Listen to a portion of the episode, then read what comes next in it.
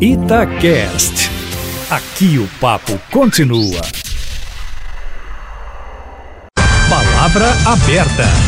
O Congresso Nacional trava uma longa discussão e ainda sem consenso sobre uma nova lei geral de licitações para o país. A atual legislação está em vigor desde 1993 e já dois anos depois começou a ser questionada.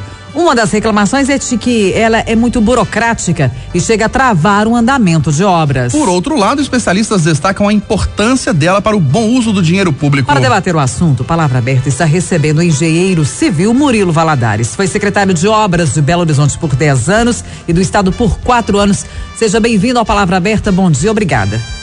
Bom dia, Kátia. Bom dia, Eustáquio. Estamos recebendo Cristiana Fortini, vice-presidente do Instituto Brasileiro de Direito Administrativo, professora da UFMG e da Faculdade Milton Campos. Ela é pós-doutora em Direito Administrativo, foi controladora geral do município de Belo Horizonte também. Cristiana, bom dia, obrigado pela presença. Bom dia, eu que agradeço o convite e a possibilidade de discutir um pouquinho com vocês. Vamos começar ouvindo aqui o secretário Murilo Valadares. Vamos tratá-lo pelo último cargo que o senhor ocupou, óbvio, né?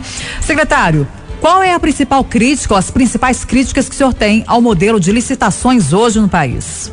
Olha, a principal crítica à Lei 866 é o menor preço e a forma de definir o menor preço, a inexigibilidade. Esse é um grande problema. O outro é o projetista, o projeto. Quem faz o projeto não ser, para ele acompanhar a obra, precisa disputar uma outra licitação, que é, uma, na minha avaliação, uma falha da, da Lei 866. Em relação ao menor preço, que tipo de prejuízo isso traz, apesar de ser o menor preço, mas que tipo de prejuízo isso traz para uma obra, para o poder público, para a sociedade? Acho até que o menor preço ele pode existir com limites. O limite é o lucro. Uma empresa pode trabalhar sem lucro. O lucro hoje no Brasil é de 8 a 9%. Menor que 8, 9% é criar confusão na obra, é criar aditivo, é criar debate. A obra não é mais vantajosa, essa obra não tem melhor qualidade. Esse é um problema que, na, para os engenheiros que não têm poder de influenciar, é muito difícil lidar com menor preço em obra pública. O resultado disso na prática é o quê? Dá uma travada na, na, em muitas obras Muitas vezes tem aditivos, muitas vezes é, tem adiamento de prazos e outras vezes paralisa mesmo. E às vezes o menor preço significa menor qualidade? Pode significar menor qualidade, porque é uma coisa assim, a gente discutindo engenharia ou matemática, como é que você vai comprar o melhor produto, um produto adequado, com o menor preço, dando desconto? Secretário, dá exemplo pra gente, por favor, baseado aí no noticiário, casos que a gente conhece? Olha, eu tenho casos no, no, no estado, a gente tem alguns casos de, de, de hospital, por exemplo, um, um, exemplo, o hospital do Barreiro, menor preço, ele não concluiu. Só um exemplo. Demorou muito a ser concluído o hospital do Barreiro. Por que não concluiu? No tempo certo? Porque deu problemas de o menor preço não foi suficiente. O preço que a empresa deu para construir aquela obra não foi suficiente para executar. E aí cria o debate. Aí a gente entra num debate. Ah, o projeto faltou isso. Aí entra numa picuinha que ninguém aguenta. O viaduto Batalha dos Guararapes entra, em exemplo, aí, numa das críticas que você fez? O Guararapes entra, na minha avaliação, naquela questão do projeto. Quem faz o projeto é obrigado, devia ser por lei, acompanhar a obra. O cara, ele desenha um projeto, faz um cálculo e não acompanha a obra. Ele deveria ser, por lei, a lei 866 devia ter falado. Você não pode participar da licitação, porque senão ele fez o projeto, ele vai fazer benefício próprio. Mas acompanhar a obra, ele tem que ser obrigado. Para mim, a grande falha é essa. E no viaduto Batalha dos Guararapes, quem projetou o viaduto não, não acompanhou a obra. Não acompanhou a obra e o viaduto acabou desabando. Passando a palavra Matando duas pessoas. Exatamente. Passando a palavra para Cristiana Fortini, como vice-presidente do Instituto Brasileiro de Direito Administrativo, professora da UFMG, da Milton Campos, em relação ao menor preço, é prudente que se, é, essa questão permaneça na lei? Bom, eu acho que, em primeiro lugar, a gente tem que considerar o seguinte: quando nós estamos falando de uma licitação, há necessariamente uma fase de planejamento, ou seja, a administração pública, seja para obra, seja para compra, seja para prestação de serviço, a administração pública tem que explicitar a demanda dela. Ou quando ela não consegue explicitar a demanda dela, ela tem outros recursos na lei para poder, com auxílio do privado, conseguir explanar aquilo que ela deseja. Costuma-se criticar o critério do menor preço, e essa crítica não é uma crítica apenas brasileira, essa é uma crítica que se manifesta também na Europa, que se manifesta nos Estados Unidos, sobre a adoção do menor preço. Porque a adoção do menor preço poderia levar há uma escolha inadequada do prestador, já que essa ideia da qualidade poderia ser afetada. Mas, em primeiro lugar, eu quero dizer o seguinte: se a administração pública, quando estamos falando de obra, quando estamos falando de uma compra de um produto, ela não consegue efetivamente fazer um planejamento adequado, qualquer coisa vai dar errado. Não é usar o critério menor preço, a melhor técnica, a combinação de técnica e preço que vai resolver. Segundo ponto. Quando a administração pública quer, vamos imaginar primeiro a questão de uma compra de um produto, ela quer comprar, ela consegue bem definir o produto, então ela consegue definir essa xícara, espessura, material, capacidade, o critério do menor preço é absolutamente adequado, já que o que vai importar é a comparação absolutamente numérica. A questão da obra gera um pouco mais de polêmica por essa impossibilidade de a prioristicamente eu definir todas as intempéries que a, pelas quais a obra pode passar. Então não é a mesma coisa de definir um copo ou de definir uma xícara. Isso eu entendo. Isso faz com que exista hoje no Congresso Nacional uma discussão muito grande realmente sobre a utilização do critério menor preço para obras. Por quê? Porque menor preço estaria associado, do jeito que as coisas têm sido encaminhadas, a uma modalidade de licitação que ganha aquele que apresentar menor preço numa constante rotatividade de lances. Então é o que a gente chama de leilão às avessas. Ganhará aquele que topar fazer a obra pelo preço mais baixo. Isso impulsiona mesmo as empresas, no afã de ganhar a licitação, a reduzirem, reduzirem, reduzirem. Mas, em regra, se a fase de planejamento está bem feita, a empresa está assumindo, quando ela reduz o preço, o compromisso de fazer pelas condições que ela encontrou no edital.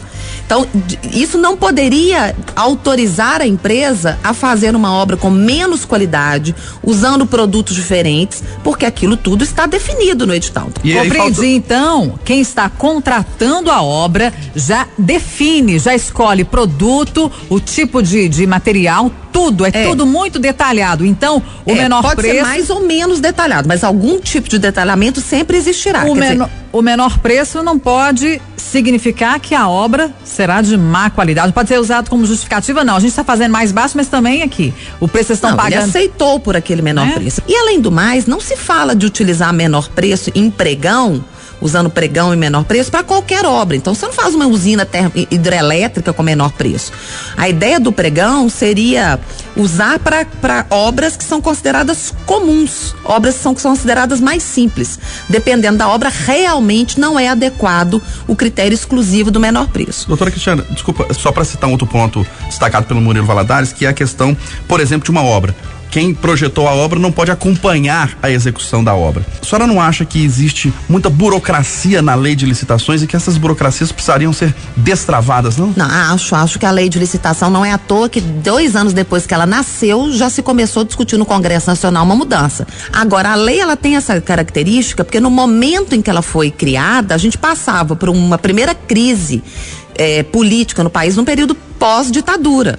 Agora, sobre essa questão do projetista, o que o secretário estava dizendo, e se eu bem entendi, é o seguinte: nós temos duas coisas diferenciadas. Você faz uma licitação para contratar o projeto básico e depois você faz uma licitação para que, com base no projeto básico, a empresa faça o projeto executivo. Você pode também contratar o projeto executivo previamente e depois desenvolva a obra. Esse sujeito, essa empresa que participou da primeira licitação para confeccionar o projeto básico, por lei, ela não pode disputar a segunda licitação que é para, enfim, levar a obra a efeito. O que o secretário propõe é que essa pessoa, embora ela não possa participar, ela tenha a obrigação de acompanhar.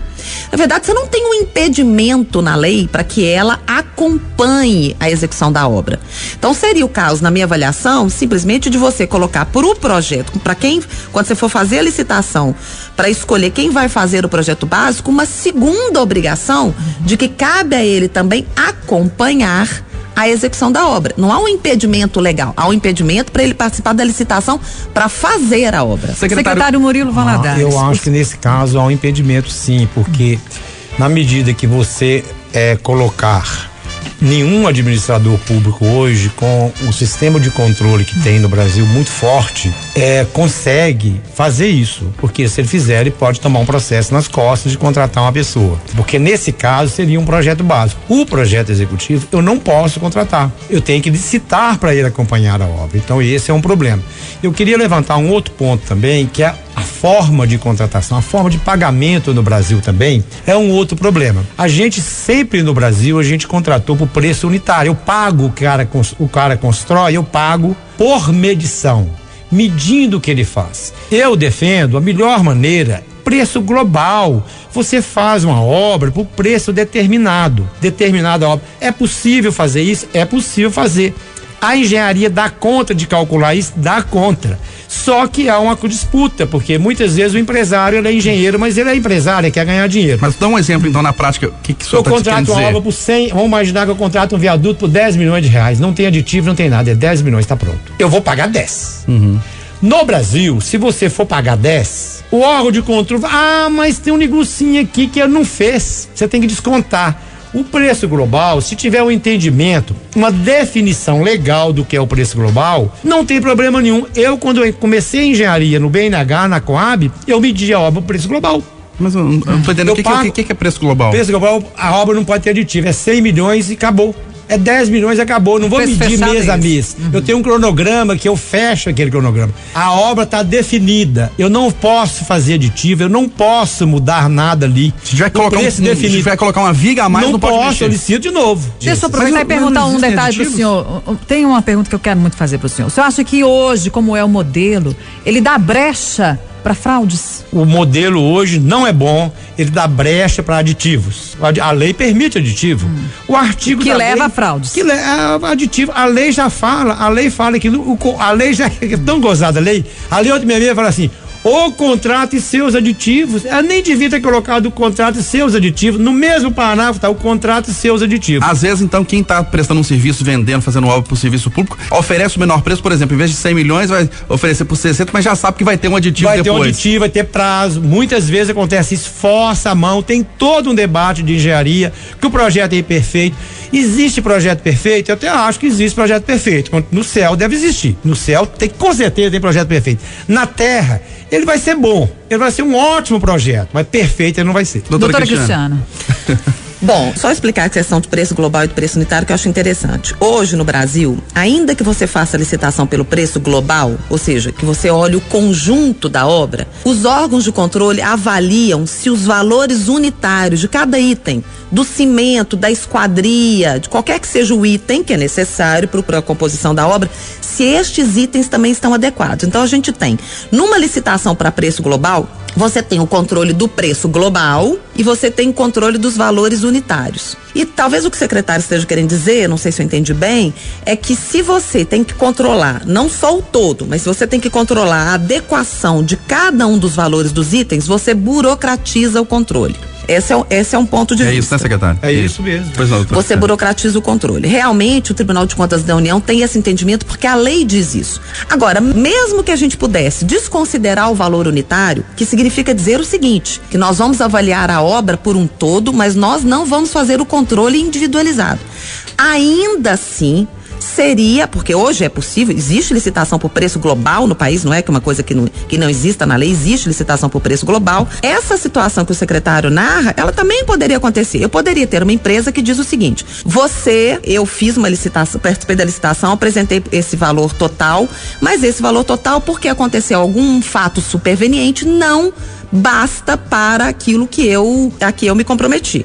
A lei 8666 considera que essas coisas que não foram previstas, porque eram impossíveis de serem previstas, influenciem e levem a termo aditivo. Então, mesmo uma licitação por preço global pode gerar aditivo. E é muito importante, eu acho que vale a pena a gente analisar duas coisas. Primeiro, aditivo não é necessariamente fraude. A lei 8666 sabe leva a então, pera um pouco. A Lei 866 sabe que você não pega o interesse público e congela ele dentro de uma geladeira, põe ele dentro de uma gaveta e fala assim: olha, você hoje, por mais que você tenha tentado fazer o melhor projeto do mundo, se acontecer alguma coisa que pode ser um fenômeno da natureza, pode ser alguma coisa que, que mude a balança cambial, pode ser alguma coisa que incremente o custo de um produto, você está aprisionada àquele valor. Na modelagem 8666, a lei admite que você faça termos aditivos por várias razões. Uma delas é essa: você começa a escavar um determinado terreno e você descobre coisas que, mesmo você tendo feito um projeto sério, dedicado,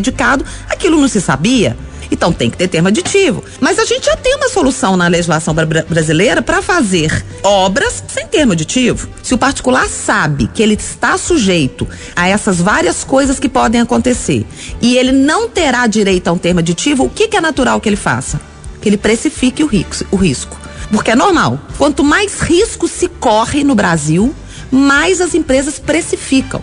Então, acho que é fundamental a gente considerar uma coisa. Por que, que a administração pública, quando contrata, contrata por valores mais caros? Claro que se você perguntar nas ruas, as pessoas vão dizer, porque tem corrupção. Não, não é corrupção o maior proble problema para elevar os custos da contratação no Brasil. Há estudos muito avançados dizendo que o maior problema chama-se risco. E o maior risco de contratar com a administração pública, ou dois maiores riscos, são: primeiro, um risco de não receber, outro, riscos jurídicos reputacionais. Quem contrata com a administração pública está sujeito a uma série de controles. Aí pode sofrer ação de improbidade administrativa, tem controle do Tribunal de Contas, tem possibilidades as mais vastas de re reprimenda estatal. Eles embutem isso no risco. Então, se a gente não fizer também um, uma avaliação sobre esse aspecto, o que, que, deve ser alterado no, no sistema brasileiro para gerar mais segurança pelo empresário, porque ele tendo mais segurança de que ele vai receber o que é de direito no tempo certo, sem ficar com uma espada apontada pela cabeça dele o tempo inteiro, de que tudo que ele faz já é preconcebido como alguma coisa incorreta, talvez as coisas custem mais barato. Secretário, o senhor concorda? É, sobre o, o, preço global, eu, só para dar um exemplo. Se eu estou fazendo 100 casas, tem a, o preço global e o preço e a forma de pagamento. Eu vou fazer metade da laje de piso. De 100 casas, pelo preço unitário, eu pago pedaços de laje, porque eu pago metro cúbico de concreto. Quando a gente licita para o preço global, o método correto é eu pagar a laje inteira. Se ele fez 100 meia laje, eu não pago nada. Se ele fez uma laje inteira, eu vou pagar essa laje inteira. Eu vou pagar a alvenaria inteira, eu vou pagar o telhado inteiro. A forma, o preço unitário leva a você medir item a item, que às vezes não é, não é interessante. Então eu acho que essa é uma parte que preço global para mim, se a gente continuar fazendo um debate, é possível a gente chegar num termo bom da, do preço global. O outro problema de, de, preço que tem no Brasil, que também a Fortuna não levantou, que eu acho importante, é o seguinte: o orçamentista do Brasil, os melhores orçamentistas do Brasil, quando eu falo contra a Lei 866, porque o órgão de controle e a 866 acabou com a engenharia os melhores orçamentistas do Brasil se aposentaram, largaram a profissão. Por quê? Você está falando que a lei de licitação acabou com a engenharia é, no porque, país? Porque aí a, a, a, o jeito que eles fazem. Como você faz um orçamento? Você liga. Eu não estou comprando um saco de cimento. Eu não estou comprando uma telha. Eu ligo para as empresas, faço três cotações ou quatro e ela me dá um preço, eu calculo a média. Só que eu não estou comprando, eu estou fazendo uma tomada de preço. Quando a empresa vai comprar, muitas vezes ela consegue comprar mais barato porque ela compra grande quantidade. Aí alguém disse que orçamentista, a pessoa que eu sou, o engenheiro que eu sou, superfaturou a obra. Então, esse é um grande problema também que precisava ser resolvido. O orçamentista, ele não pode ser punido se ele tiver prova da cotação de preço que ele fez no mercado. Nós discutimos os pontos positivos e negativos da Lei de Licitações do Brasil, que é de 1993. Recebemos Cristiana Fortini, vice-presidente do Instituto Brasileiro de Direito Administrativo. Ela é pós-doutora em Direito Administrativo, é professora da UFMG e da Milton Campos. Cristiana, bom dia, obrigado pela presença. Eu que agradeço. Foi um prazer recebê-la aqui no Palavra prazer Aberta. Agradecemos também pela presença Murilo Valadares, que foi secretário de Obras de Belo Horizonte, também foi secretário de Obras do governo Pimentel. Bom dia, obrigada pela sua contribuição Bom aqui nesse dia, debate. Bom dia, obrigado. A Itatiaia sempre está fazendo um debate difícil esse debate. Vocês estão de parabéns para topar fazer um debate desse nível.